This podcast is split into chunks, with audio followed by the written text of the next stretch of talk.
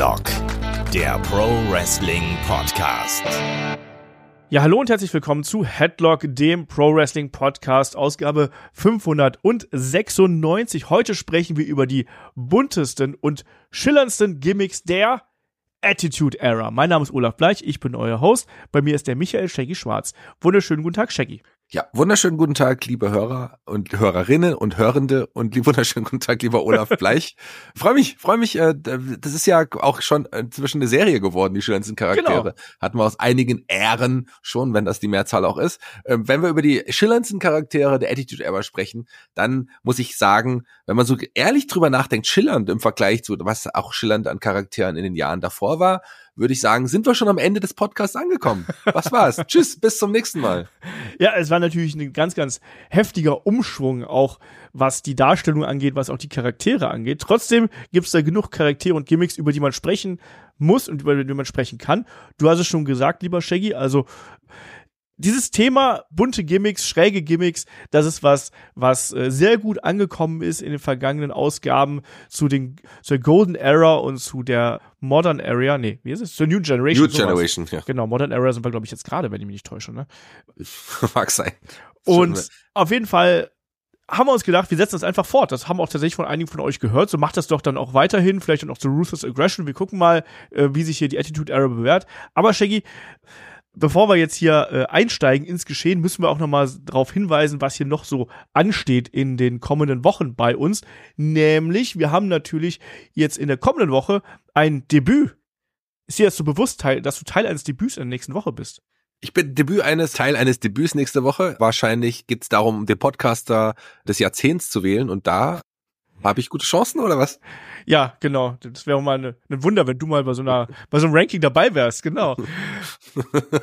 nee, wir haben natürlich nächste Woche ein, ein Debüt eines neuen Podcaster-Paars hier quasi, was wir in dieser Konstellation noch nicht gehabt haben. Da bist nämlich du mit dem guten Markus Gronemann hier zugegen. Und ich bin schon sehr gespannt darauf, wie ihr beiden harmonieren werdet. Ihr werdet nämlich einen wunderbaren Fragen-Podcast hier abhalten. Und wenn ihr Fragen habt, dann könnt ihr gerne auf den Discord kommen. Da haben schon wieder einige sich geäußert. Also ich glaube, wir sind auch schon ganz gut voll. Wir hatten ja noch einige ähm, Fragen da. Wenn ihr noch weitere Fragen auf Lager habt, dann gerne bei Discord. Fragen.headlock.de ist unsere E-Mail-Adresse. Das sind so die einfachsten Wege für uns. Ja, und Shaggy, Ganz kurz, gerne auch viele Fragen über die Wrestling-Szene in Österreich stellen. ja, dann, dann dauert der Podcast sehr, sehr lange. Das kann ich dir garantieren. Shaggy, aber es gab ja auch noch aktuelle Meldungen und da hatten wir natürlich auch das Magazin jetzt wieder am Start und haben uns auch da nochmal dem WrestleMania Kickoff-Event in Las Vegas gewidmet. Ich sag mal so, nicht nur, dass das Magazin XL Maßstäbe gehabt hat, also auch aktuell der Aufbau von WWE in Richtung WrestleMania, das ist auch schon XL, oder? Ja, also zwangsweise meiner Meinung nach. Ich glaube, da musste man ein bisschen was korrigieren. Das ist zumindest meine Einschätzung. Aber ja, es ist spannender denn je. Man hat auch trotz einiger Verletzungssorgen, die wir uns ja heimgesucht haben in den letzten Wochen, trotzdem irgendwie ein Luxusproblem, wie den, die Main Events zu besetzen im Vergleich zu den Jahren zuvor. Also ich bin heiß auf WrestleMania und WrestleMania 40, WrestleMania XL. Das ist, glaube ich, wirklich eine zumindest auf dem Papier her, der größten WrestleManias aller Zeiten bis dato. Ja, ganz, ganz spannende Entwicklung da. Äh, da sprechen wir in Headlock das Magazin drüber. Podcast gut über 90 Minuten. Und äh, Markus und Kai diskutieren da auch zum Beispiel über ähm, die aktuelle Entwicklung bei Stardom, auch bei TNA. Da sind ja überall die Oberen quasi geflogen und ausgewechselt worden. Auch da die Entwicklung AEW im Hinblick auf äh, Revolution. Da steht ja inzwischen auch der Main Event fest. Auch da ist ein Samoaner in Anführungsstrichen im, im Main Event, darf man nicht vergessen. Also äh, da passiert schon einiges gerade und deswegen gibt's da auch eine XL-Ausgabe ja. von Headlock, das Magazin. Du hast es gerade gesagt, überall fliegen gerade die Oberen, die Chefs raus. Das ist eine ganz spannende Entwicklung im Wrestling-Business. Ist auch letzte Folge mit Olaf Bleich hier als, als Head von Headlock. Also da auch nochmal vielen Dank, Olaf, für die wunderbare Arbeit, die du in den letzten Jahren geleistet hast. Demnächst war nur noch Hallo und herzlich willkommen bei Lock, dem Pro Wrestling Podcast. genau so. Nein, ich bleib natürlich, ich bleib natürlich hier, wo ich äh, hingehöre. was haben wir noch am Start? Der Livestream zu Elimination Chamber, ne? Den dürft ihr nicht vergessen. Da werden Kai und ich uns mit euch zusammen schön zur besten Fernsehzeit um 11 Uhr vormittags äh, Elimination Chamber im Livestream auf unserem YouTube-Kanal anschauen. Show geht um 11 Uhr los. Ich denke, wir werden eine halbe Stunde früher starten. Vielleicht sogar schon, ja, ich denke mal so, so um den Dreh ein bisschen quatschen, ein bisschen Spaß haben und dann die Show mit euch anschauen. Am nächsten Tag gibt's dann auch die Review natürlich zu Elimination Chamber hier bei uns im Feed und auf YouTube natürlich ebenso. So, damit sind wir aber dann wirklich durch mit den äh, Programmhinweisen. Ähm, Shaggy, Attitude Error. Eigentlich ja. eher so ein Thema für David, aber trotzdem habe ich mir gedacht, ich spreche auch mit dir gerne über die Attitude Error. Ähm, deine Verbindung zur Attitude Error. Naja, also äh, für mich hat das damals die Attitude Era nochmal alles rausgerissen. Ich war ein bisschen Wrestling müde gefühlt. Ich habe ja auch 89 schon angefangen, Wrestling zu schauen. Die WWF damals natürlich mein Favorite. Die WCW kam hinzu. Es war super, super spannende Zeit irgendwie dann auch. Und dann habe ich immer beides auch geschaut, aber so richtig hat irgendwas gefehlt und dann wurde es einfach härter, realer, in, als wir dann die ECW gesehen haben oder man sie sehen konnte. Das war ein neuer Farbtupfer und irgendwie ist dann ja alles zusammengelaufen in der Attitude Era und es war härter, es war ja, es waren es wurde sexueller. Es, für gerade die jungen erwachsenen Männer, die fanden die, diese Zeit damals cool. Es gab den großen Konkurrenzkampf. Es gab super krasse, interessante Charaktere. Es gab große Stories, viel Quest TV. Ähm, also das war schon einiges, äh, was äh, nach rückwirkend betrachtet vielleicht nicht mehr so glänzte, wie es damals geglänzt hat, aber es war trotzdem eine spannende Zeit für Wrestling-Fans. Die erfolgreichste Zeit überhaupt. Es war eine krasse Zeit einfach, auch das mitzuerleben. Ne? Da geht natürlich auch noch die, der Monday Night War natürlich noch mit rein, ne? dieser Konkurrenzkampf zwischen der WCW und der WWF damals. Wer wechselt wohin? Was passiert hier? Welche neue Entwicklung probiert man hier, was probiert man da. Auch deswegen war das ja alles so schnell, ne, weil man da unmittelbar auf die Konkurrenz reagiert hat. Und als Fan wusste man es da, dann damals schon. Ne? Da gab es dann schon so ein bisschen Internet, dann gab es schon Newsletter oder eben sowas wie das Wrestling Telegramm oder dann eben auch Magazine, worüber man sich dann versucht hat zu informieren und dadurch hat man da viel mehr mitbekommen. Ähm, bei mir auch die Zeit wirklich, wo ich da nonstop dabei gewesen bin und dann auch über die Umwege, Tape Trading und so weiter und so fort wirklich versucht habe, möglichst viel und möglichst alles einfach mitzuerleben, was da nicht nit- und nagelfest gewesen ist. Deswegen ganz spannende Zeit. Du hast es gerade angesprochen in der Retrospektive. Das haben wir ja auch sowohl im Monday Night Watch als auch damals bei Head to Head so ein bisschen ergründet. Ist nicht alles so gut gealtert, gerade was so Charaktere und Storylines angeht, ist das wirklich teilweise schwierig, war aber eben, es ist der Zeitgeist gewesen. Es hat damals perfekt in die Zeit gepasst, das Produkt von äh, der WWF, von der WWE, genauso wie eine Zeit lang auch das Produkt der WCW perfekt in den Zeitgeist gepasst hat.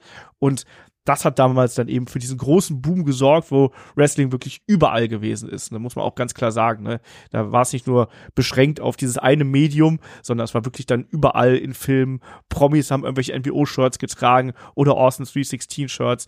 Einfach eine ganz, ganz besondere Zeit mit einer besonderen Entwicklung. Und Shaggy, du hast es gerade schon angesprochen.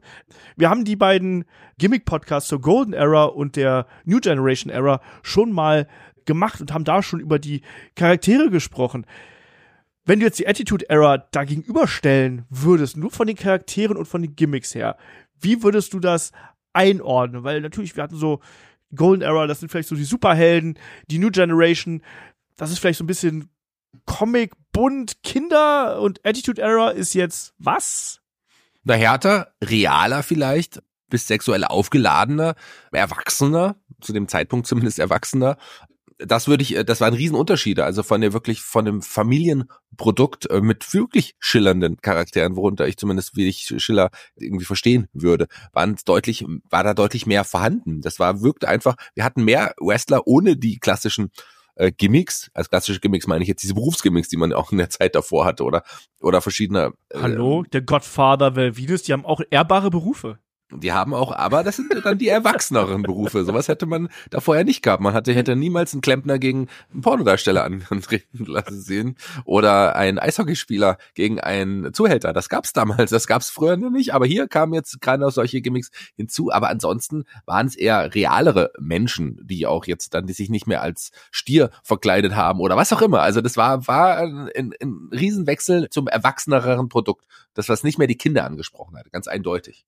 Ja, es ging halt in eine ganz andere Altersschiene. Ich glaube, das ist vor allem das Wichtige. Ne? Wir haben zwar immer noch so, so Rückbezüge natürlich, so stereotype Charaktere, die gab es da eben auch, aber auf eine ganz andere Art und Weise und in ganz andere Tropen haben wir uns da befunden. Ne? Wir hatten dann statt, statt Müllmann hatten wir plötzlich Vampire zum Beispiel. Nur so als, genau. als ein Punkt. Oder statt einem, oder dann jemanden wie den Ken Shamrock, der dann aus dem, aus dem äh, MMA rübergekommen ist, ne? Oder Goldust, der dann ganz verrückte Sachen gemacht hat. Ne? Also, da werden wir gleich drüber sprechen. Was aber uns aufgefallen ist hier im Hinblick auf die Recherche, wir haben ja gerade bei der, äh, bei der New Generation, also da lieben wir es ja, wirklich auch in diese Gimmick-Kiste reinzusteigen. Da sprechen wir immer dann über die großen Stars natürlich, aber da haben wir auch einfach Spaß dran, uns Superstars anzuschauen, also die TV-Sendung. Und dann sehen wir einen Aldo Montoya, dann sehen wir einen Duke Drosy und dann sehen wir, ich habe keine Ahnung wen, aber diese ganzen schrägen Gimmicks, die wir eben damals gehabt haben, auch in der, in der Undercard, die teilweise auch bei den Pay-Per-Views eher so Beiwerk gewesen sind, wenn überhaupt, wenn sie überhaupt aufgetreten sind, ne? Bei der, in der Attitude Era hatten wir ein ganz anderes Bild, Shaggy, weil wenn du da mal so in die Undercard gehst, also so klassische Undercard gab's da fast gar nicht. Ich finde, wir hatten eine sehr breite Midcard und eine äh, relativ dünne Undercard mit dann relativ nebensächlichen Charakteren eigentlich fast schon. Ja, das klar, wir werden gleich über die über die Main, Event Main Eventer sprechen, weil die war wirklich exquisit besetzt, wohingegen die Mid und Undercard, da war halt wirklich jetzt also klar, man wenn man Leute wie Val Venus und den Godfather dazu zählt, die gehören ja wahrscheinlich sicherlich da in diese Richtung, aber ansonsten war da wirklich nicht sehr sehr viel da, was man wirklich als, als, als richtig gut und richtig spannend und richtig interessant bezeichnen könnte, wenn man da an so, an so andere Gimmicks denkt, wie, wie, wie du vorher gesagt hast, die einen mehr unterhalten haben. Hier waren es wirklich auch andere Charaktere in der Mid- und Undercard zu finden und insgesamt jetzt nicht wirklich das Aushängeschild der damaligen Zeit. Nee, ist ganz, ganz kurios, ne? Aber natürlich hattest du halt eben trotzdem deine, deine Low-Level-Talents und ich habe da mal so ein bisschen rumgegraben wirklich und haben zwei Namen, die mir eingefallen sind. Den einen nennen wir gleich noch im Zusammenhang mit dem Stable, da vornehmlich vor allem und den anderen, den kennt man auch als Tag-Team-Wrestler. Aber an wen ich zuerst gedacht habe, waren so Gangrel und Crash Holly. Crash Holly fand ich damals super witzig, ne? Wir erinnern uns, ne, mit seiner Waage, wo er dann später rumgegangen ist, der, der Cousin von Hardcore Holly damals. Elroy Jackson, äh, Jetson, nicht Jackson, Charakter so ein bisschen, ne? Talentierter Typ auf jeden Fall. Ähm, der vor allem, also der war jetzt nicht super colorful, was das Gimmick angeht, aber der Charakter von ihm und dieser Humor, den er halt da immer wieder reingebracht hat, der hat dann bei mir schon dafür gesorgt, dass er schon bei mir so einen, so einen besonderen Platz im Herzen gehabt hat. Ist ja auch viel zu früh verstorben, muss man auch ganz klar sagen. Ja, ja, absolut. Gerade so diese äh, diese 24/7-Regel, die die dann ja eingeführt wurde um den um den Hardcore-Belt. Da haben wir auch schon mal äh, einen Podcast drüber gehabt. Das ist auf jeden Fall super super unterhaltsam gewesen, also, gerade im Comedy-Bereich. Es waren natürlich dann nicht die ECW Hardcore-Matches, wie man sie so kannte, sondern das war dann wirklich Comedy und kam mit Comedy-Spots und die haben auch sehr, sehr gut funktioniert. Ähnlich wie ein Artruth heute noch äh, sehr, sehr gut funktioniert. Der hätte gut in diese Zeit gepasst damals. Gut, hat es ja auch nochmal wiederbelebt. ich sagen, ja. so, das hat dann für eine Zeit funktioniert sowas auch. Auf Dauer ist es natürlich anstrengend, aber für eine Zeit war das schon in Ordnung. Also das war schon unterhaltsam, äh, die, die, die Matches, die da stattgefunden haben. Das hat schon Spaß gemacht, auf jeden Fall. Wie geht's dir mit dem Gangrel? Ja, ich muss da, ich bin, bin da ein bisschen zwiegespalten. Also es gibt ja viele wirklich, die Gangrel wirklich sehr, sehr toll finden und der war ja auch ein, ein, ein solider Wrestler. Ich war nie der größte Gangrel oder auch Brute-Fan. Irgendwie so richtig sind, haben die mich, die hat Brute für mich erst nach dem Split funktioniert. Ich war nie der größte Anhänger, obwohl ich ja auch so so mysteriöse Dinge eigentlich mag, aber irgendwie Gangrel, der hatte immer so ein für mich irgendwie so einen komischen Look. Ich weiß nicht, ich konnte mich nie mit dem anfreunden, aber ich kann absolut verstehen, wenn man den mochte und der ist ja auch sehr unterschätzt gewesen, auf jeden Fall. Ja, Gangrel ja niemand, der bei der WWF große Titel eingefahren hat, wäre eigentlich auch ein guter Kandidat für unsere Helden aus der zweiten Reihe, muss man, muss man hier an der Stelle sagen. Ne? Also hat nie den ganz großen Spot bekommen, auch weil er ja eine ganze Reihe von Verletzungen hinter sich bringen musste sozusagen. Aber dieses Vampir-Gimmick ist schon was, was vielen Leuten im Gedächtnis geblieben ist. Und auch wenn es natürlich düster ist, würde ich es trotzdem als schillernd bezeichnen wollen. Allein wegen der Musik, wegen dem Entrance, das war ja auch damals in der Attitude Era ganz, ganz wichtig, ne? Die Entrances, die wir da gehabt haben. Jetzt hier, gerade bei der Brute, da können wir die jetzt schon mal so ein bisschen vorwegnehmen, dann späteren Verlauf mit Edge und Christian, beziehungsweise dann auch mit den Hardys, wobei sie da schon nicht mehr ganz so cool gewesen sind. Aber dieses Hochkommen quasi von unter der Bühne mit dem Ring aus Feuer, dann auch Gangrel, der immer seinen, den Pokal mit dem Blut in Anführungsstrichen dabei gehabt hat und das dann eben da dann in die Luft gespuckt hat. Das Blutbad, was es damals dann auch gegeben hat. Ich fand das schon sehr cool und ich würde das auch als wirklich hervorstechendes Gimmick der Attitude Era wirklich jetzt hier nochmal so klassifizieren, weil das ist sehr vielen äh, zur damaligen Zeit im Gedächtnis geblieben und ja gut, ist halt ein Vampir, ne? Ja, ist äh, klar, ist ein Vampir, aber trotzdem war das jetzt kein, also vielleicht hätte man es ein paar Jahre vorher im Comedy-Bereich auch gehabt, so ein Vampir, lustiges Vampir-Gimmick oder so. Naja, in den Anfang der 90er, ja, äh, wenn sowas gibt, das meine ich ja damit. Hier wurde es, sowas. Und hier wurde es natürlich auch ernster, dieses Blutbad, dieses Blut von der Decke und dann natürlich der, der, auch der, der, Einstieg in die Ministry of, of, of Darkness, das war schon cool und das war, war wirklich düstere, düstere Vampir-Gimmicks und das hat irgendwie auch, wenn es so ein fremdes Gimmick war und nicht an der Realität, wobei ich weiß nicht, vielleicht gibt's ja Vampire, so nah dran war, muss man sagen, hat das trotzdem in der Attitude aber super funktioniert. Ja, und ich finde auch, also wenn du mit Leuten sprichst, dann ist tatsächlich Gangrel ein so Name, der, der fällt immer wieder gerne so aus der, aus der mhm. Mit- und Undercard der damaligen Zeit, ne? eben weil der Entrance so beeindruckend gewesen ist. Jemand anders, du hast gerade auch schon die ECW angesprochen, der, den haben wir auch schon in verschiedensten Gimmicks zu Zeiten von der äh, New Generation gesehen. Ne? Den haben wir als Avatar gesehen, den haben wir auch als Teil der äh, New Rockers damals gesehen, aber erst nochmal eine Rückkehr zur ECW und dann eben das Finden eines Styroporkopfes hat dann dafür gesorgt, dass er hier wirklich den Durchbruch geschafft hat. Lieber Shaggy, wo sondierst du denn einen Snow ein? Ja, Leaf Cassidy hieß er bei den New Workers, darf man auch nicht vergessen. Genau, und dann ging er zu ECW und wurde dort ein Main Eventer. Also der hat ja da auch wirklich richtig gut funktioniert mit Prodigy als Musik. Ich war ein Riesenfan, ich wurde ein Riesenfan von ihm, hab mir auch so einen Styroporkopf besorgt. Hab den auch noch. Witzigerweise hier, ne neben mir stehen. Komisch, zufällig. Hier Tust du aber den Kopfhörer drauf?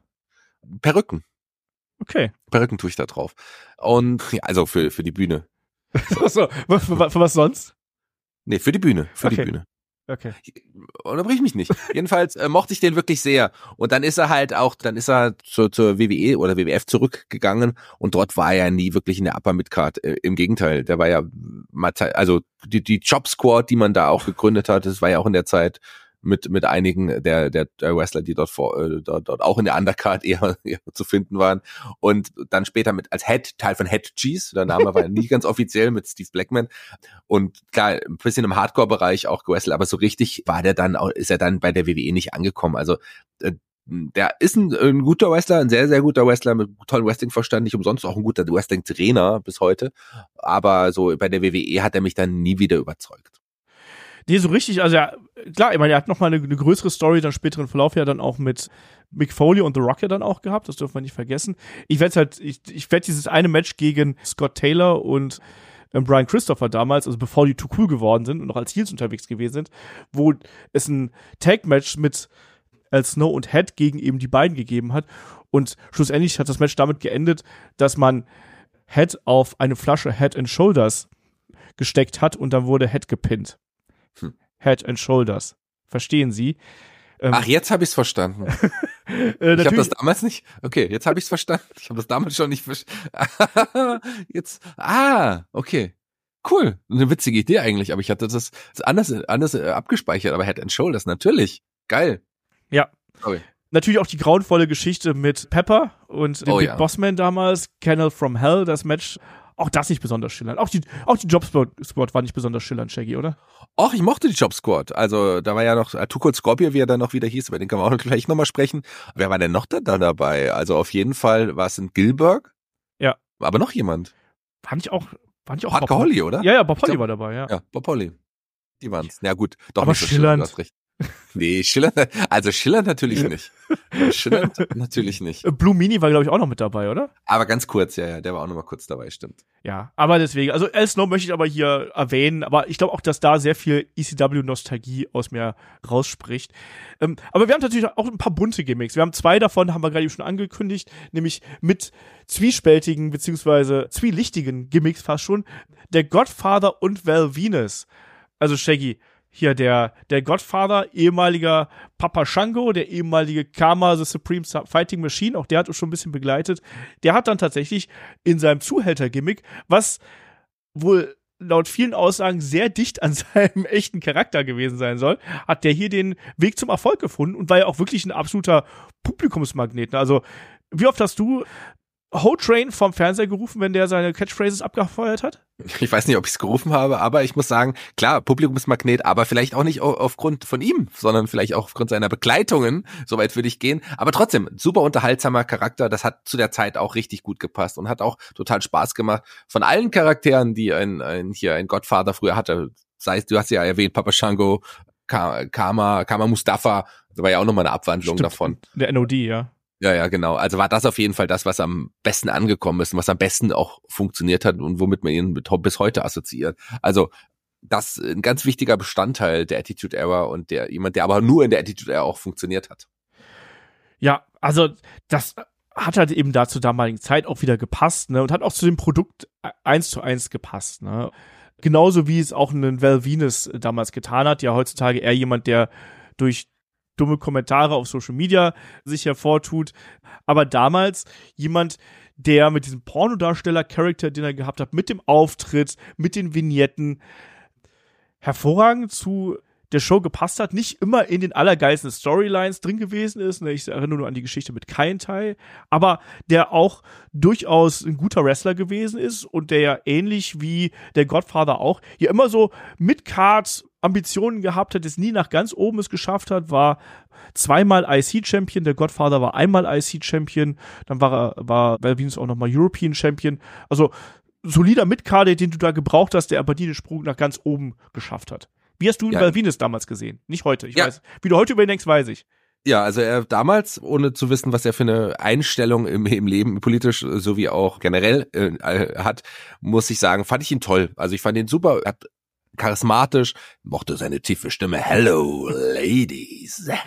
Das mochte ich sehr zum Beispiel. Und, und natürlich war das was Besonderes zu der Zeit. Ich bin jemand, der auch Pornos mag zum Beispiel. Und ich muss sagen, das fand ich schon irgendwie ganz cool. Also wirklich sehr, sehr unterhaltsamer Charakter zu der damaligen Zeit.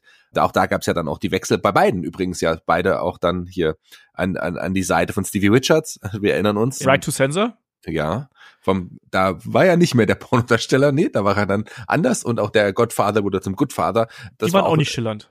Nee, aber trotzdem witzige Idee. Und ja, also zu, damals natürlich, heutzutage will ich eigentlich gar nicht über den sprechen.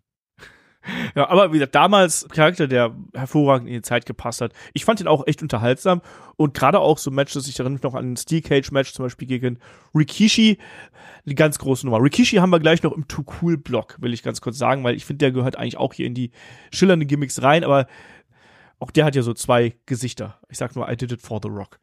Ähm, Hello, Olaf. ich habe mich gerade auch ein bisschen unangenehm berührt gefühlt, als du das so gesagt hast. Und ich glaube, da dürfen wir an der Stelle auch nicht vergessen, dass ja auch die Radicals 2000 rübergekommen sind. Also Chris Benoit, die Malenko, Paris Saturn und Eddie Guerrero. Ich sag mal so, Benoit, Saturn, Malenko schillernd. Äh, eher weniger. Eddie Guerrero war jemand, der auf jeden Fall äh, da besser reingepasst hat. Der hat seinen Latino Heat Gimmick natürlich gehabt, mit Shiner zusammen. Erstmal verletzt, dann die Storyline mit Shiner die ging nicht ewig lang. Wir haben letztens noch ein Fokus-Special drüber gemacht, aber da hat man schon gesehen, dass da mehr in dem steckt. Und das sollte ja dann auch im Verlauf der Attitude Era immer mehr zunehmen. Und dann natürlich auch in der Geschichte dann 2.4, da sind wir dann eher in der Ruthless Aggression natürlich, ähm, damit kulminieren, dass er dann mit dem I Lie, I Cheat, I Steal Gimmick auch als Einzelwrestler wirklich komplett overgekommen ist und ganz oben angekommen ist. Hier in der Attitude Era hat man das schon sehr stark gesehen. Latino Heat, ähm, die Take-Team-Zeit mit Chavo, da hat man das schon gesehen, deswegen Schiller-Faktor ein bisschen geringer, aber auf jeden Fall, wo man, ja, da konnte man schon das Funkeln sehen. Und dann jemand, auch der hat uns schon im letzten Podcast begleitet, das ist ein Goldust, ne? Dustin Rhodes, äh, der hier einen ganz anderen Charakter porträtiert hat. Wir haben schon über Goldust gesprochen, Shaggy. Der ist aber natürlich jemand, der in der Attitude Era nochmal eine ganz extreme Wandlung genommen hat, ne? nämlich in Form des Artist formerly known as Goldust. Und da bin ich ehrlich, das war mir dann schon wieder zu drüber. Das war mir zu sehr mit der Brechstange provoziert damals. Wie ging's dir? Ja, da? richtig unangenehm. Mit Luna Vachon an seiner Seite auch da wirklich sehr abstrus, sehr wie soll man sagen, sehr too much, würde ich sagen. Es ging zu weit da in, mit, mit vielen Dingen, vielen Outfits, die er getragen hat, Art und Weise, wie er sich präsentiert hat. Das war, also ich würde sagen, richtig unangenehm. Hat auch seine Karriere nicht wirklich gut getan, wenn man ehrlich ist. Und er hat ja dann auch im weiteren Verlauf nochmal einen Charakterwechsel quasi gehabt, wo dann auch mal, mal als Dustin Rhodes angetreten ist und sowas, ne, als, als wiedergeborener Christ sozusagen. Aber das hat auch alles nicht so richtig funktioniert. Ich war da kein Freund von, bin ich ganz ehrlich. Wen ich sehr mochte, war eine China, lieber Shaggy. Und ich weiß, da gibt's auch viele da draußen. Und ich finde, auch wenn China jetzt natürlich so nicht so super schillernd gewesen ist, aber trotzdem, die war halt ein Charakter, die hat rausgestochen, nicht nur aufgrund ihrer Statur, sondern auch aufgrund der Ausstrahlung, die sie mitgebracht hat und natürlich gerade zu ihren großen Babyface-Runs. Ich, ich mochte die Musik unglaublich gerne. Ich mochte den Entrance, wenn sie da wirklich dann teilweise auch mit dieser Kanone, mit der Feuerwerkskanone ins Publikum, also nicht ins Publikum, übers Feuer, übers Publikum hinweg gefeuert hat. Wieder zwei weniger. genau. WCW-Fans. Nein, genau. Ich fand die, ich fand die unglaublich cool, sowohl am Anfang als Bodyguard für die D-Generation X, als auch im späteren Verlauf, als sie dann allein unterwegs gewesen ist. Auch da nicht jede Storyline glücklich, aber ein absoluter Farbtupfer innerhalb des Produkts und natürlich auch da der Punkt, es ist eine großgewachsene, muskulöse Frau, die Männer verkloppen kann. Auch das war natürlich damals groundbreaking, so muss man sagen, oder Shaggy? Ja, man muss aber auch sagen, da gab es auch einen, einen, Wandel, also was auch die, die Darstellung natürlich angeht, aber vor allem, was ich finde, was die Ausstrahlung angeht, die hatte natürlich optisch schon von Anfang an was, aber gerade so in der, in der Attitude Era ist die total gereift und gewachsen. Die war unglaublich, also unglaublich charismatisch dann später, was sie am Anfang gar nicht, für mich zumindest so gefühlt so war. Ich fand sie schon immer beeindruckend, aber charismatisch hat sich, das hat sich dann auch erst entwickelt, als man ihr auch die Möglichkeit gegeben hat und sie auch dann sprechen durfte, sich dann auch anders präsentiert hat und dann auch allein unterwegs war, da hat, war es eine ganz andere China als ganz am Anfang. Also die hat wirklich sehr, sehr gut funktioniert und ja, ich würde sie auch als schillernd bezeichnen. Was ist mit jemandem wie einem Ken Shamrock? Also Ken Shamrock ja wirklich jemand, der aus dem MMA rübergekommen ist damals. Großer Name natürlich, der, der so, so, so, so eine Echtheit mitgebracht hat, weil man wusste, der, der, der kann halt kämpfen, ne? Der kann nicht nur, der kann nicht nur catchen, sondern der kann eben auch richtig richtig zur Sache gehen, war damals ja durchaus jemand, der fast schon auf dem Sprung noch nach weiter oben gekommen ist, aber auch äh, quasi in der IC-Division und Tag-Team-Bereich stecken geblieben ist. King of the Ring 98.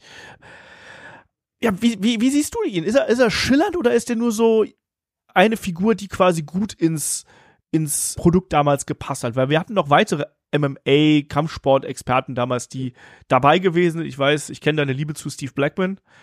Wir, wir, wir hatten auch Dan Severn zum Beispiel noch mit dabei und so. Also ich, um deine Frage direkt zu beantworten, bevor ich sie vergesse, ähm, ich würde sagen weder noch. Also ich würde weder, ich würde ihn weder als schillernd bezeichnen noch als nur eine Figur, die zu der Zeit gut reingepasst hat, weil ich glaube, aus dem hätte man auch deutlich mehr auch machen können. Also schillernd ist er nicht, aber der ist auf jeden Fall vielleicht auch nicht der Beste am Mike, aber das ist äh, jemand, dem man das auch abgenommen hat, was er da tut. Und jemand, dem man auch richtig gut hätte noch in die obere Region aufbauen können, vielleicht sogar sollen. Mehr, der hat, der hätte mehr gekonnt, als er es am Ende durfte. Ich, man hätte ihm das abgenommen. Der legitimer Kämpfer, gut im Ring auch. Also für dafür, dass er vom MMA kam, hat er sich im Wrestling sehr, sehr gut eingefunden und der, aus dem hätte man deutlich mehr machen können. Das ist ein Kandidat für die Helden aus der zweiten Reihe, wenn wir den nicht schon hatten. Hatten wir noch nicht. Ah, siehst du? ja. Ich, sehe es ganz ähnlich. Also ein buntes Gimmick, der war jetzt ja auch nicht besonders gut am Mikrofon, wenn man ehrlich ist oder so. Ne? Also hat auch ein bisschen was gefehlt. Aber bunt war der auch nicht. Aber trotzdem auch da ein wichtiger Baustein in diesem ganzen Produkt. Ähm, und wie siehst du denn so ein paar Leute, die von der, die, die entweder von der WCW rübergekommen sind oder die dann auch da bei der WWF äh, zu der damaligen Zeit debütiert sind. Ich habe hier einen Kurt Angle und einen Chris Jericho stehen. Beide natürlich Leute, die aus heutiger Sicht absolute Megastars sind, damals noch so zu ja, Beginn beziehungsweise in der Mitte ihrer Karriere gewesen sind. Wo sortierst du die auf unserer Schiller-Skala ein? Ja, Kurt Angle zu Beginn, dann auch eher, äh, beide eigentlich zu Beginn zumindest der größeren Karriere. Also Kurt Angle definitiv jemand, der auch gewachsen ist, so extrem. Am Anfang so dieser, erstmal als der strahlende Babyface, der Held von Olympia, äh, der überhaupt nicht funktioniert hat, direkt mit Buhrufen dann auch begrüßt worden ist und dann dieser Wandel zum Heel, zu diesem wirklichen Kurt Engel Charakter, der, der, den er dann verkörpert hat, You Suck Äh, nee, you, you, you suck, so rum. Ja, nicht you, you suck so rum. Ich war auch schon verwundert gerade. War doch, das war doch was, war nicht, nicht richtig. Und das fand, hat er super funktioniert. Auf jeden Fall ein, ein, ein ganz toller Wrestler und jemand, der sich innerhalb von kurzer Zeit in dem Main Event gearbeitet hat. Aber in dem Fall außer dass er vielleicht ein paar Goldmedaillen hatte, würde ich auch nicht sagen, nicht schillernd, aber schon ein auffälliger Charakter, gerade dann zur späteren Zeit, mit der Perücke und allem, was da noch so kam. Also das hat schon, das war schon super. Auch das hat gut funktioniert, wie ich finde. Und ein Jericho auf der anderen Seite, der ist schon schillernder. Der ist bunt, der ist äh, jemand, der am Mike schon von Anfang an richtig gut war, bei der, als er bei der WWF debütiert hat. Jemand, den man am Anfang auch mehr gegeben hat, als es dann, dann, dann doch bekommen hat. Und trotzdem ein, ein schillernder, toller, solider Wrestler, der in der WWE dann ja es doch irgendwann noch äh, in den Main Event geschafft hat und das auch verdient, konnte sich da nicht durchsetzen, aber trotzdem ein ganz, ganz wirklich toller und schillernder Wrestler bis heute. Ja, also die würde ich durchaus hier mit in die, in die Schiller-Skala mit ja. reinpacken, auf unterschiedlichen Positionen allerdings. Wohlgemerkt Schiller mit SCH, nicht Chiller wie äh, Nick Chiller wie Till Schweiger im Tatort, also Schiller. Genau. An Till Schweiger denke ich auch ständig.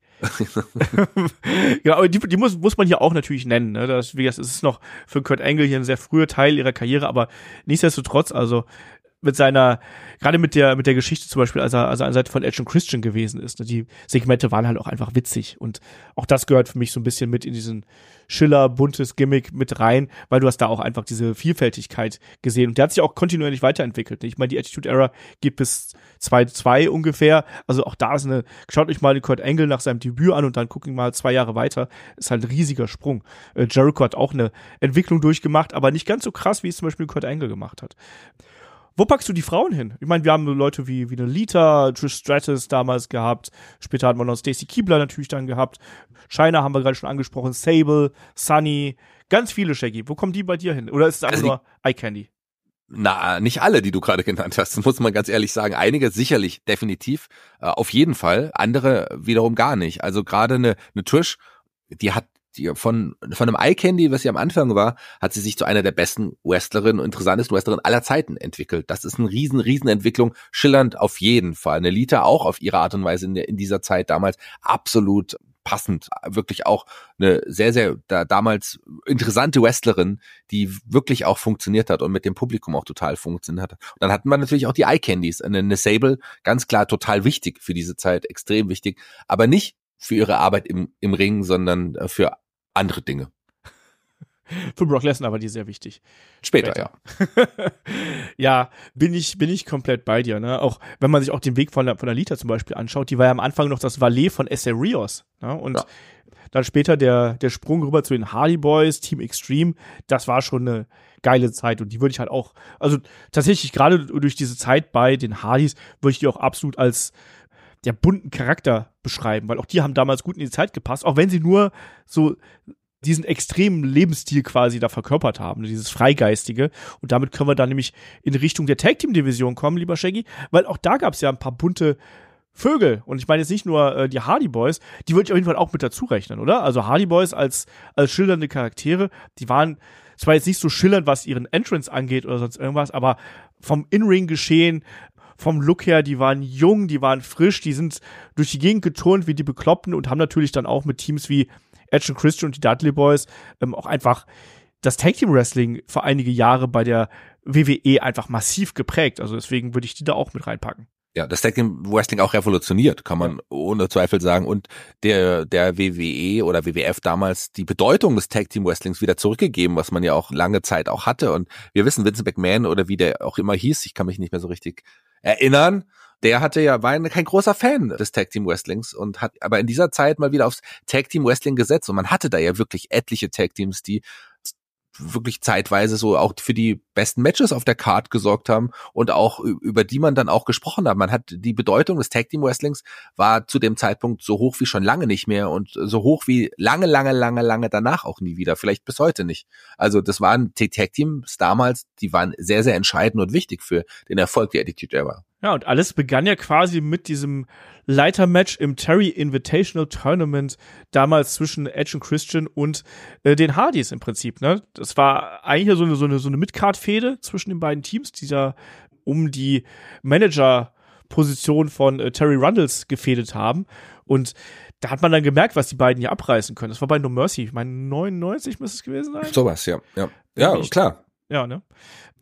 Und, und daraus hat sich dann erstmal diese Fehde gegeben. Die Dudley Boys sind noch dazugekommen, natürlich von ECW rüber, hatten auch erstmal einen, einen schweren Stand, aber wenn ich dann zum Beispiel sehe, Hardys gegen die Dudley Boys im Tables-Match von äh, dem Rumble 2000 damals, ist für mich immer noch eines der besten Tables-Matches, was wir jemals gehabt haben, mit teils absolut hanebüchenden Bumps, die die beiden Teams da genommen haben. Und wir dürfen nicht vergessen, das ist halt schon ah, 24 Jahre her.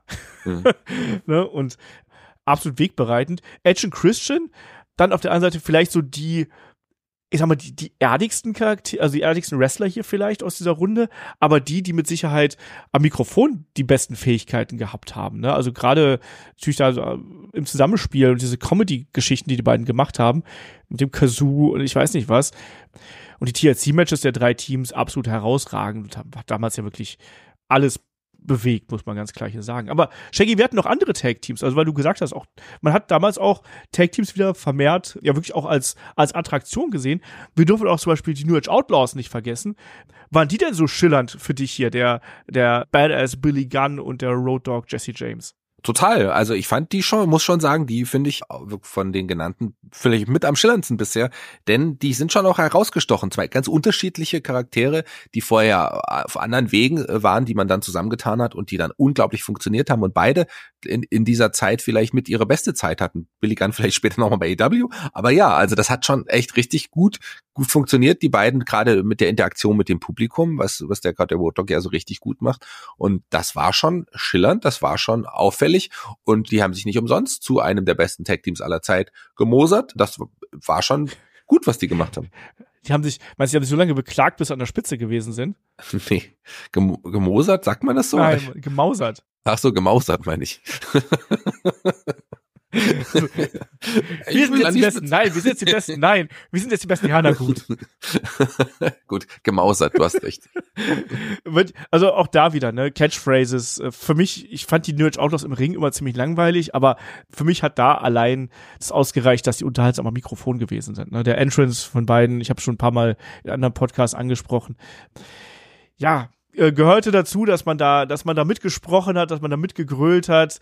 Und wenn du die Musik heutzutage noch in irgendeiner Wrestling-Halle spielst, wo irgendwann Wrestling stattfinden wird, die Leute singen halt mit. Ne? Das ist halt einfach so. Und wenn du dich anschaust, ja, wie oft die beiden zusammen hier die Tag Team Titles geholt haben, das ist schon, das ist schon ordentlich, ne? Also äh, fünfmal WWE World Tag Team Champions, Intercontinental Champion waren sie auch beide jeweils einmal, war natürlich bei die Ex beide mit zugegen, dann Tag Team Champions. Also, das ist schon, die waren schon eine prägende Nummer einfach in der Zeit. Wo packst du denn so, wir haben gerade Berufsgimmicks angesprochen, wohlgemerkt, wir haben, lassen jetzt auch viele weg, das ist ganz klar, weil die auch teilweise Schrott waren.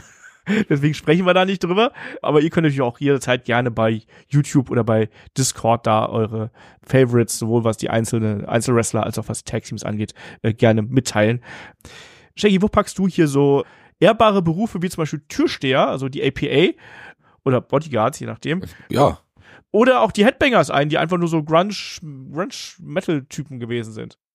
Ja, aber trotzdem auch auffällig. Also äh, APA, das waren die Schläger, die man, die man kaufen konnte, die man, die man, die einen dann beschützt haben, wenn man das brauchte, die einfach da waren für Geld. Das und die Pokerspiele hinten hatten Backstage-Raum mit der Tür. Also da war schon, das war, hat schon unterhalten und die Headbangers, die ja als falls du dich erinnerst, fliegende Nonnen erst debütiert sind. das stimmt. Das ist so. Bei Shotgun, Shotgun Saturday Night da war. Und da hat man sich gedacht, vielleicht geht das doch zu weit und hat dann wieder das Headbangers-Gimmick, was sie auch vorher, glaube ich, verkörpert haben, wieder zurückgeholt. Ja, also die waren jetzt auch nie die Main-Eventer oder so, aber die waren eher in der Undercard dann zu finden.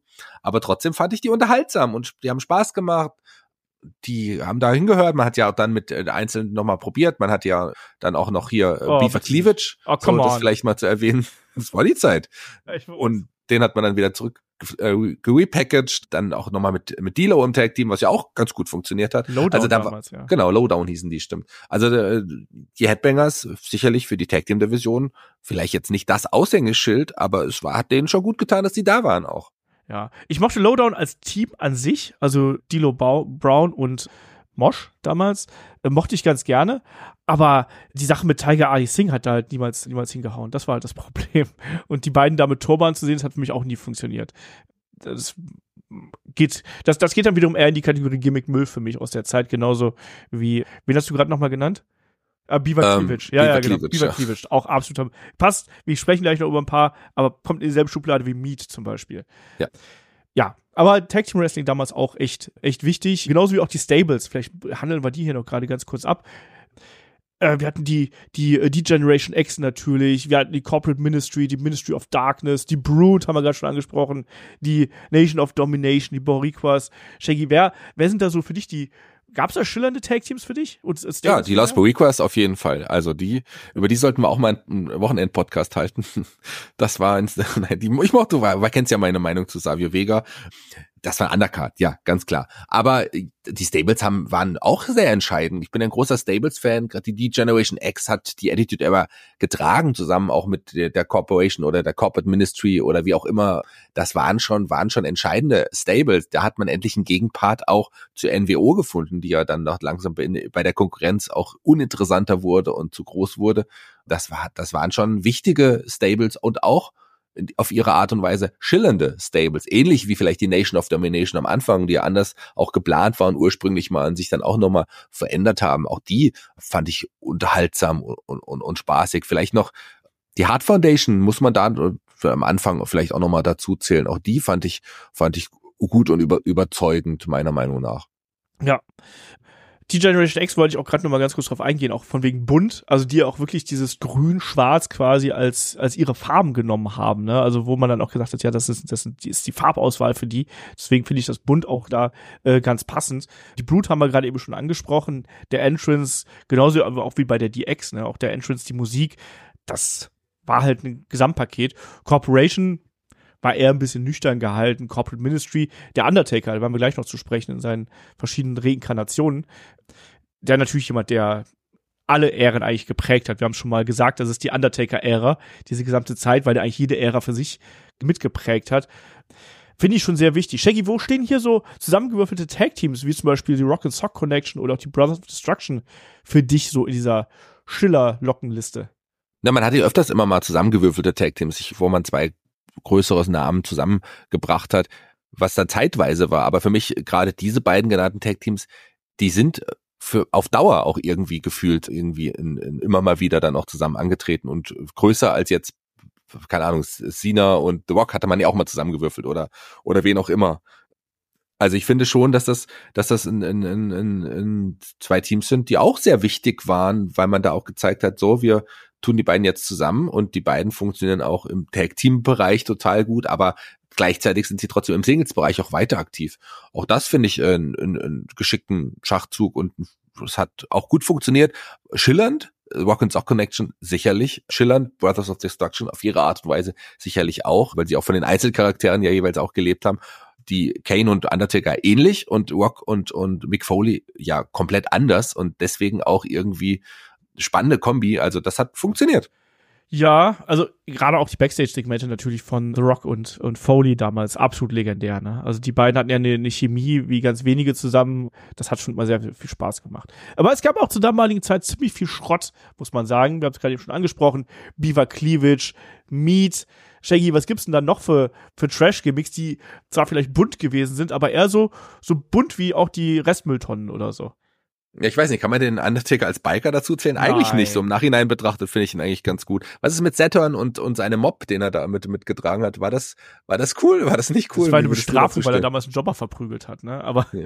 äh, aber zum Beispiel, weil- was ich halt, wo packst du die Oddities rein? Ich meine, die waren bunt. Die hatten Bartikemden an. Die waren schillernd, die waren auffällig, aber natürlich waren die auch sehr albern und natürlich auch das das wirklich eine Undercard in der Undercard irgendwie aktiv. Und die haben schon unterhalten. Ich mochte die irgendwie gerne, aber ich kann dir nicht genau sagen, warum. Wie, wie schätzt du zum Beispiel Naked Mid- Midian ein? Den würde ich da glaube ich, mit reinnehmen. Bunt und schillernd in keinem Fall. das war eines der, schlimmsten Geschichten überhaupt. Genauso wie, wie Pretty Mean Sisters, die wir damals gehabt haben. Kannst du dich auch daran erinnern? PMS. Ja, klar. Was man, glaube ich, Die- ich glaube, man hat die einfach nur so, so, so zusammengewürfelt, damit man diesen PMS-Gag machen kann. Ich glaube auch, aber die waren doch auch eng an, an Miet gebunden, Ja, oder? ja. Das war doch quasi, das war doch ihr, ihr, ja, ihr Liebesklave oder wie auch immer man das in dem Fall bezeichnen sollte. Ja, da gab's halt einige von dieser, von dieser Geschichte, ne? Also Meat hast du gerade schon angesprochen. Selbst dein, dein, der Real Man's Man, glaube ich, den kann man da auch noch mit reinnehmen. kein Teil, ich muss man da auch mit nennen. Ähm, wir hatten auch einen Billy und Chuck in der ausgehenden äh, Zeit noch. Dann habe ich ein paar Mal in so Listen gefunden, die würde ich tatsächlich aber eher in die Ruthless Aggression mit reinstecken, ehrlich gesagt, so von meinem persönliches Befürhalten. Ja, wobei ich die auch eigentlich ganz unterhaltsam auch fand. Fand und die haben ja auch, ich finde, die haben auch funktioniert. Also dann würde ich eher, wenn man gerade bei Tag Teams sind, die ganzen New Tag Teams da vielleicht noch mit ein, einpacken. New Midnight Express, New Blackjacks, die New Rockers, sowas. Die waren aber auch alle nicht schillernd. Ne? was ist mit der NWA? Ich würde auch sagen, die waren auch nicht schillernd. Und was ist mit ähm, Sexual Chocolate Mark Henry? Der war schon auf da seine Art und Weise irgendwie schillernder als, als die anderen auf jeden Fall. Und ja, ist aus der Zeit ist ja auch die Hand geboren, die bis heute noch irgendwo herumgeistert. Das war auch grauenvoll. Ja, die ist doch erwachsen geworden. Da gab es auch mal ein Segment, wo es eine große Ja. Hand. ist Was ist mit Kai Tai? furchtbar. Also mal gute Wrestler, aber aber auch wirklich ein, schl- ein schlimmes Stable einfach, oder? Ja, also klar, also gerade die, die Kurzfehde mit Velvines, da reden wir heute mal nicht drüber. Nee, Choppy Choppy Pipi, da reden wir heute mal nicht drüber, ist auch ein gutes Stichwort. Shaggy, weil natürlich ist die Attitude Era maßgeblich geprägt worden durch die Storyline von äh, Mr. McMahon und äh, Stone Cold Steve Austin. Wir haben über die aktuelle Anklage und die vielen Anklagen gegen Vince McMahon zuletzt sehr, sehr häufig berichtet über die ganz schlimmen Punkte, die da aufgebracht worden sind, Menschenhandel, sexueller Missbrauch, Machtmissbrauch und so weiter und so fort, wo auch jetzt ein äh, Brock Lesnar mit hineingezogen worden ist quasi, der ist auch, steht auch quasi da jetzt im Mittelpunkt. John Laurinaitis ist da ebenfalls mit involviert, so wie es aussieht, auch der Teil der Anklage. Wie sehr ja, wie, wie sehr beeinflusst das, das da die Rezeption der Attitude Era? Mr. McMahon damals ja schon auch ein sehr sexueller Charakter, natürlich der dumme Boss auf der einen Seite, aber wir erinnern uns zum Beispiel auch noch an die Geschichte mit Trish Stratus und an andere Sachen. Ja, die dann doch näher an der Wahrheit sind, als wir es eigentlich äh, ja, als dachten. Und das macht es für mich sehr, sehr schwierig, muss ich ganz ehrlich sagen. Also ich tue mich wirklich sehr, sehr schwer, jetzt gerade nach den letzten Monaten noch weiter über Vince McMahon irgendwie auch zu sprechen. Einfach weil all das, das, was jetzt alles rausgekommen ist, doch da viel, äh, alles andere in ein ganz anderes Licht stellt, was damals war. Also ich tue mich sehr, sehr schwer und ich weiß auch gar nicht, wie das zukünftig dann auch sein soll, wenn wir über Vince McMahon reden, weil aktuell möchte ich gar nicht über den reden und ihm keine weitere Plattform geben. Ich weiß nicht, wie es dir da geht. Ja, so ähnlich, ne? Aber er ist da natürlich auch ein großer Teil der Attitude Era. Aber natürlich verändert das die Rezeption dieses Mr. McMahon-Charakters deutlich, deutlich, deutlich. Und es erklärt auch manche Gimmicks und manche, manche Storylines, die wir damals gehabt haben, ne? weil damals hatte ja McMahon noch die komplette Vorherrschaft mehr oder weniger über das. Natürlich hat er Filter gehabt, also Filter hier und da, ne, aber nichtsdestotrotz ist das wirklich eine schwierige Geschichte, die auch die Attitude Era und die Rezeption maßgeblich beeinflusst. Und deswegen, also, deswegen möchte ich eigentlich auch gar nicht, wir, wir haben einen separaten Podcast weit vor alledem mal über die Storyline von Vince McMahon und Stone Cold Steve Austin gemacht. Wenn ihr da noch mal so ein bisschen Erinnerung schwelgen möchtet, was damals die Zeit ausgemacht hat, empfehle ich das. Wir lassen den Mr. McMahon-Charakter jetzt so ein bisschen raus, aber wir können es nicht komplett negieren, Shaggy, weil der Mr. McMahon-Charakter und die Geschichte mit Steve Austin und auch mit den ganzen bunten Ideen, mit den kuriosen Geschichten, ich sag nur der Angriff im Krankenhaus zum Beispiel, mit der, mit der Bettpfanne, die, die, die Pistole und so tausend Sachen, der Biertruck und so weiter und so fort. Ähm, Das hat damals schon maßgeblich auch die Attitude Era geprägt und man hat auch als Zuschauer drauf gewartet, muss man ganz klar sagen. Ja, klar. Aber das reicht. Genau. So, äh, weil wir haben auch noch natürlich noch ein paar Wrestler hier, die wir so ein bisschen bewerten möchten. Äh, wir haben gerade Undertaker und Kane schon angesprochen, die Brothers of Destruction, lieber Shaggy. Ja, beide natürlich äh, absolut legitime Legenden. Vor allem auch jetzt hier schon mit einem großen Story-Hintergrund, ne? Die, die Brudergeschichte der beiden, der Hausbrand, wer, wer hat hier wen, wer, wer hat hier das Haus angezündet? War es der Undertaker? War es doch jemand anders? Eine große Geschichte. Sind die denn auch schillernd? Und der Undertaker, da müssen wir eh noch mal durch die verschiedenen Gimmicks gleich durchspringen. Ich habe es ja gerade schon gesagt, also als ich über die Brothers of Destruction gesprochen habe, schillernd, ja, schillernd für die Attitude Era definitiv. Also jetzt nicht bunt und lustig, sondern eher wirklich auch larger than life Charaktere, große Gimmicks, große Hintergrundgeschichte. Und aus diesem Grund würde ich schon sagen, wenn wir jetzt erstmal, bleiben beim klassischen Undertaker Und beim, bei, bei Kane, ja, definitiv auf ihre Art und Weise sehr schillernd und sehr hervorstechend in dieser Zeit auch da wieder, ne, die Präsentation der beiden darfst du halt auch da nicht unterschätzen. Ne? Der Undertaker mit der Musik, teils mit dem Feuerwerk, dem Lichteffekten dabei, dem Nebel. Bei Kane ganz genauso. Ne, die, das, das, das rote Licht, die Musik, die aufgekommen ist, dann auch bei ihm denke ich auch ganz massiv mal diesen Titan schon und diese dunklen Wolken, die quasi aufziehen und dann eben natürlich dieses Zünden der, der Ringecken und die Feuerfontänen, die da hochgekommen sind. Deswegen ja, absolut, ne? Und dann auch Kane, der ja auch verschiedene Wandlungen dadurch gemacht hat im Verlauf der Zeit, also auch dann der menschlicher geworden an der Seite von X-Pac zum Beispiel damals und ja, verschiedene Wege da eben auch gegangen ist, aber ein echt, ja, interessanter Charakter auch, auch äh, zu der, gerade zu der, in der Attitude Era gewesen ist. Und der Undertaker, Shaggy, du hast gerade schon angesprochen, weil mit dem, da haben wir eigentlich drei Gimmicks innerhalb der Attitude Era. Wir haben den, den, ich sag mal, normalen Undertaker, dann den, den Ministry of Darkness Undertaker, der, der näher am, am Teufel gewesen ist als sonst was. Und dann nochmal den, den Biker Taker. Wo sondierst du die denn in deiner Schiller-Skala ein? Ja, ich würde den normalen Undertaker, wie du ihn gerade bezeichnet hast, und den, den Ministry Undertaker vielleicht auf der Schiller-Skala schon auf eine ähnliche, ähnliche Stufe heben, äh, wobei ich den Ministry Undertaker, glaube ich, als meinen favorisierten Undertaker of all time sehen würde, am interessantesten. Aber beide genauso auffällig auch und der Biker Undertaker, der ist in meinen Augen nicht wirklich schillernd, aber so rückwirkend betrachtet fand ich es gar nicht mehr so schlimm, wie ich es vielleicht eine Zeit damals fand. Das hat auch irgendwie zu ihm gepasst, weil aber jetzt auch irgendwie, weil das glaube ich, das der, der das ist der wahre Mark, äh, Mark Calloway, der dahinter hinter steckt, glaube ich. Und das fand ich schon rückwirkend betrachtet schon okay, weil man es auch wirklich wieder gut zurückgebracht hat und auch äh, ganz am Ende ja eine Mischung aus den Undertakers auch irgendwie hatte. Fand ich schon okay. Ja, also ich bin ehrlich, ich fand den Biker Taker damals gar nicht so schlimm, wie er von vielen gemacht worden ist. Also ich fand das damals schon okay. Vor allem, was ich sehr angenehm fand, dass er damals anders gewrestelt hat, dann auch mit dem Charakterwechsel. Er war dann deutlich agiler, ist weggegangen von diesem sehr langsamen alten Undertaker-Kampfstil. Und das mochte ich eigentlich ganz gern, dass er da so ein bisschen menschlicher gewesen ist. Da konnte ich dann damit ganz gut leben, weil ich die Matches unterhaltsamer fand.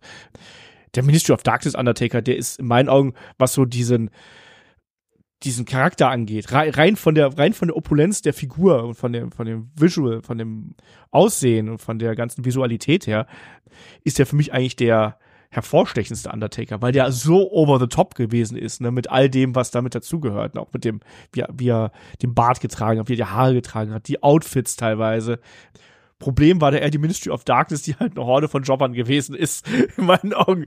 Weshalb für mich zumindest der Ministry of Darkness Undertaker immer so ein bisschen drunter gelitten hat. Aber der Teufel hat auch keine weiteren Teufel unter sich, sondern er hat die, die kleinen Minions unter sich und das war ja hier dann auch so der Fall. Passend dazu vielleicht der, der größte Rivale in der Karriere des Undertaker war ja neben Kane Mankind. Und auch Mankind haben wir schon angesprochen, nämlich auch im New Generation Podcast. Der ist ja quasi dann so in diese Übergangsphase mit reingekommen. Gleich einen großen Impact hinterlassen damals mit der Attacke gegen den Undertaker. Aber auch der hat ja im Verlauf der Attitude Era eine unglaubliche Wandlung bis hin zum vorläufigen Karriereende ja durchgemacht im Prinzip, Shaggy. Und auch da müssen wir dann ja noch die, die Three Faces of Foley ansprechen. Also ganz, ganz viel Substanz hier eigentlich ja, eh, zu Mankind-Gimmick haben wir ja, wie gesagt, letztes Mal schon drüber gesprochen und schillernd in die ähnliche Richtung wie äh, Kane und der Undertaker sicherlich. Aber die, äh, die anderen Gesichter, gut, Cactus Jack, den kannten wir ja auch schon, aber Dude Love, wenn der nicht schillernd ist, was wäre denn dann, würde ich sagen. Also das ist auch jemand, der sehr, sehr hervorgestochen hat, gerade weil man den ja anders kannte. Das hat schon super funktioniert und Dude Love, den, den mag ich gern und den würde ich als äh, bisher einen der schillerndsten Charaktere und, und Menschen nennen, die wir heute im Podcast erwähnt haben. Okay. Also von den Farben her natürlich auf jeden Fall, ne? Auch mit der, mit der Musik, super äh, exzentrisch und natürlich auch diese Geschichte damals, äh, weiß nicht, ob die noch drin ist, mit Steve Austin, wo Steve Austin einen Tag Team Partner gesucht hat und Mankind hat sich damals dafür angeboten und dann war es dann schlussendlich Dude Love, der dann Steve Austin gegen die Hart Foundation dann, dann hilft und ja, auch diese ganze Geschichte mit den Three Faces of Foley, dass man mit denen gespielt hat, mochte ich sehr. Klar ist so jemand wie zum Beispiel dann späteren verlaufenden den Cactus Jack, der dann auch seine große Fehde gegen Triple H zum Beispiel gehabt hat, der ist jetzt nicht so schillernd. Ganz klar. Aber war trotzdem ein geiler Auftritt und ich liebe diese Fehde zwischen den beiden und vor allem haben Triple H und äh, Mick Foley eine unglaubliche Chemie im Ring zusammen gehabt und der Mankind-Charakter an sich ist ja wirklich von diesem Kellerwesen, äh, von diesem düsteren Charakter ist der ja auch immer, immer netter und zugänglicher und witziger geworden und hat ja dann auch diese Underdog-Rolle perfekt ausgefüllt, damals auch im Kampf gegen die Corporation. Deswegen, auch wenn der vielleicht vom Look her nicht so schillernd gewesen ist, vielleicht war es genau deswegen dennoch, weil er eben so ein konträrer Charakter zu auch vielem anderen gewesen ist und ja. auch sein Charakter ja auf diesen, auf diesen ganzen verschiedenen Tropen und, und Persönlichkeitselementen quasi basiert hat. Und ich glaube, deswegen stach er da schon ganz gut heraus. Und ich würde ihn hier schon nennen. Also nicht nur Dude Love, sondern ich würde auch Mankind per se als jemanden nennen. Und auch da, eine Interaktion, egal ob es jetzt mit dem Mr. McMahon gewesen ist oder mit Steve Austin oder mit The Rock, da kam ja immer was Gutes bei raus. Es war ja immer mega unterhaltsames TV, was die produziert haben. Wir erinnern uns an, an This Is Your Life mit The Rock, was aus heutiger Sicht sehr, sehr lang ist. Aber trotzdem, also würde ich halt auch schon damit reinstecken, auch wenn er nicht die ganz, ganz bunten Farben getragen hat. Wo packst du jetzt, wenn wir, wir sprechen über, über, über bunte Charaktere und über schillernde Attitüde, wo packst du denn dann einen Triple H rein?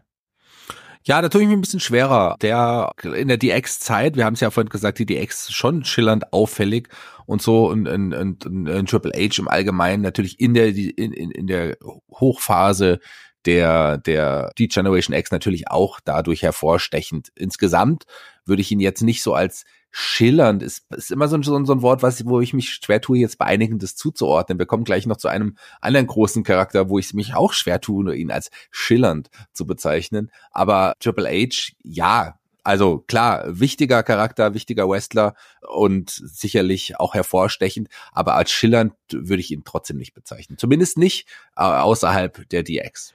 Nee, also der, der war ja auch eher so ein, so ein Arbeiter quasi, rein von der, von der In-Ring, vom In-Ring-Work.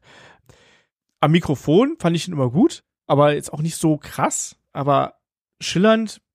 Man hat natürlich dann schon mit dem The Game Charakter, was den Entrance angeht, was die Musik angeht, da hat man ja schon groß aufgefahren, ne? Aber ich würde ihn auch nicht so als, als den buntesten Charakter oder als den schillerndsten Charakter bezeichnen. Was ist denn mit The Rock? Der hat immerhin bunte Hemden an, Shaggy ja, der hat Hemden an, der hat äh, die Goldkette an und der ist auf jeden Fall schillernd. Also so, den, den muss ich als sehr, sehr schillernd bezeichnen, vielleicht als den schillerndsten, auffälligsten Wrestler in, in der Zeit überhaupt. Der ist jemand, der größer geworden ist als die WWF oder WWE selber. Jemand, der, wo ich damals schon meinte, der ist wirklich ein sehr, sehr guter Actor, der, der, also gut, also in, in seinem in, in seinem Maße, der ist unglaublich charismatisch, der sticht hervor und den würde ich als extrem schillernd bezeichnen. Bei The Rock war halt auch einfach die Entwicklung unglaublich. Ne? Wir haben schon mal einen Year One Podcast auf Patreon Steady und für YouTube Kanalmitglieder auch gemacht, ne? Den Kollegen hier, äh, wo wir dann auf das erste Jahr eingegangen sind also er ist ja da als Blutschipper quasi reingekommen mit diesem ganz furchtbaren Gimmick, dann Intercontinental Champion, dann alle hassen Rocky, dann Nation of Domination und dann wirklich auch dieser Weg, den er gegangen ist und wo du gemerkt hast, so ja, am Mikrofon, die Entwicklung, die er gemacht hat, der Look, der sich langsam gefunden hat, die Catchphrases, die Promos, die Fäden, die Art und Weise, wie er betont hat, wie er mit dem Publikum gespielt hat, der brauchte noch nicht mal im Endeffekt zum Beispiel der Entrance, ich habe jetzt heute viel über Entrances gesprochen. Ne? Wir haben gerade über Feuerwerk gesprochen, bei Triple H, über die Lichtshow und ich weiß nicht was, alles spuckende Wasser und sowas.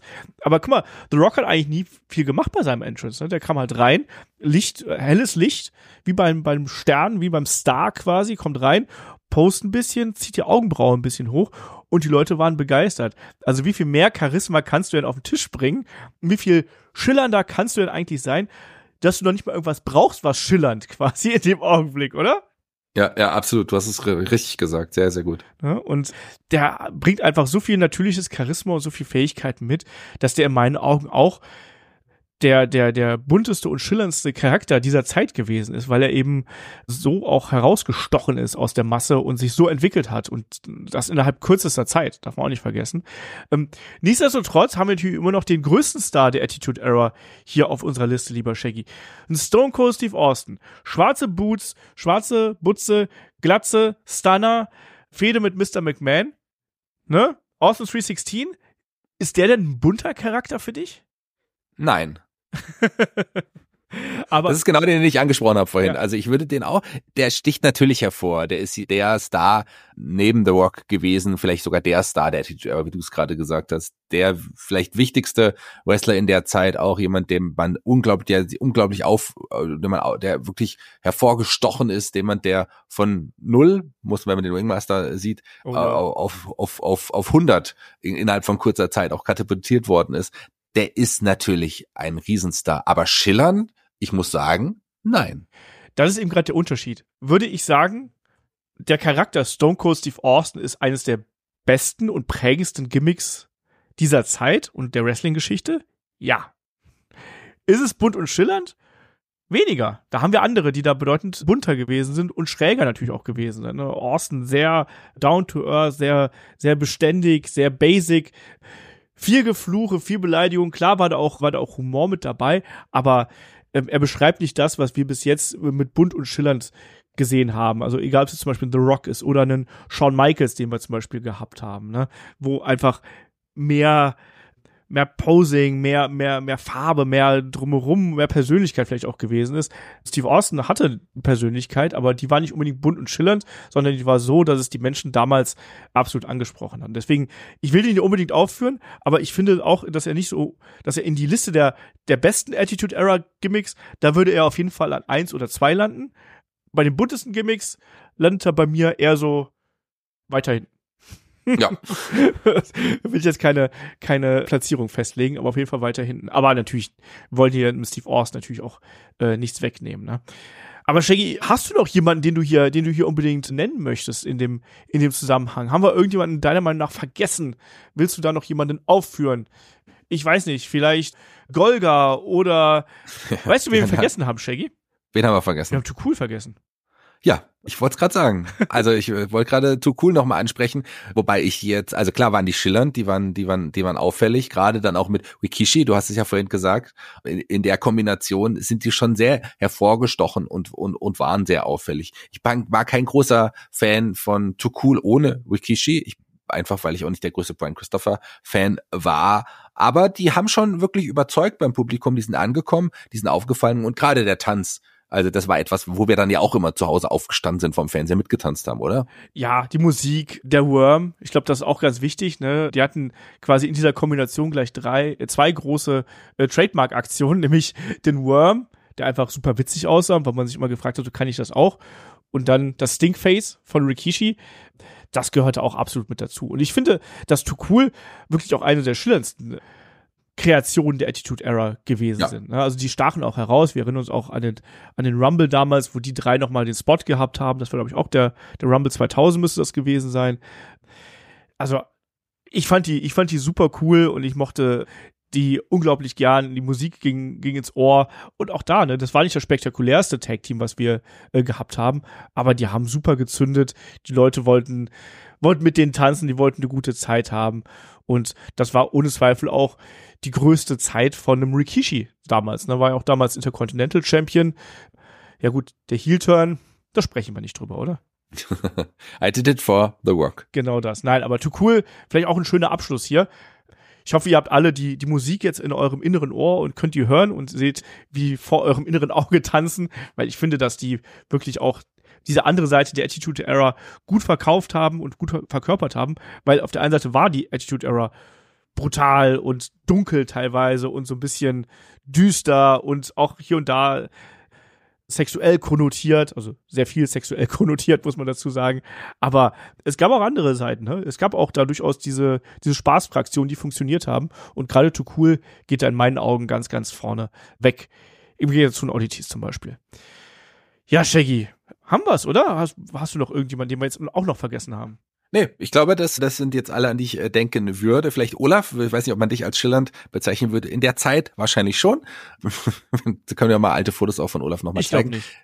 Okay, lassen wir es weg. Aber das ist eine, eine tolle Reihe, diese schillernden Charaktere. Ich bin gespannt, welche Charaktere wir in der Zeit danach, welche Ära kommt denn danach, dann zusammensuchen würden. Da, es wird eine Zeit weniger, aber in der heutigen Zeit haben wir mit einem Seth Rollins ja auch wieder jemanden, der glaube ich, schillernder ist als jemals jemand zuvor gefühlt. Ja, wir haben jetzt die nächste Epoche, die wir quasi auf der Liste hatten, wäre ja dann die Ruthless Aggression. Und da würde ich zum Beispiel auch so Leute wie einen Rob Van Dam beispielsweise mit, mit reinstecken oder ganz viele Leute, die halt eben dann zum Ende der Attitude Era mit dazugestoßen sind. Ne? Also 2001 dann die Zeit Ruthless Aggression, ja so 2-2 ging es ja da so richtig los. Wir haben auch da wieder so eine Übergangsphase, muss man sagen.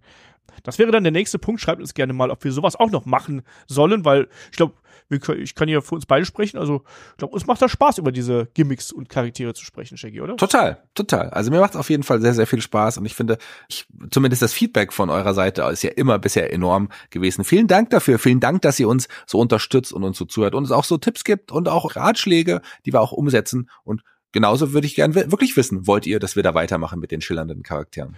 Genau, so machen wir das. Und Shaggy, eine Freude wird dir sicherlich auch der Fragen-Podcast nächste Woche sein. Ja, mit Markus freue ich mich schon drauf. Mal schauen, ob ich zu Wort komme. Aber ich glaube, das kriege ich hin. Ich mag Markus sehr und ich freue mich sehr wirklich mit ihm zu podcasten. Das wird spannend. Schickt uns Fragen ein, die Markus und ich beantworten sollen und werden. Und das wird interessant und auch für mich, glaube ich, sehr lehrreich. Ich freue mich drauf.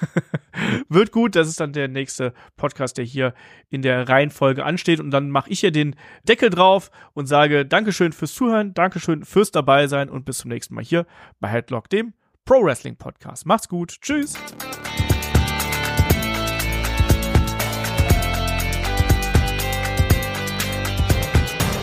Headlock, der Pro Wrestling Podcast.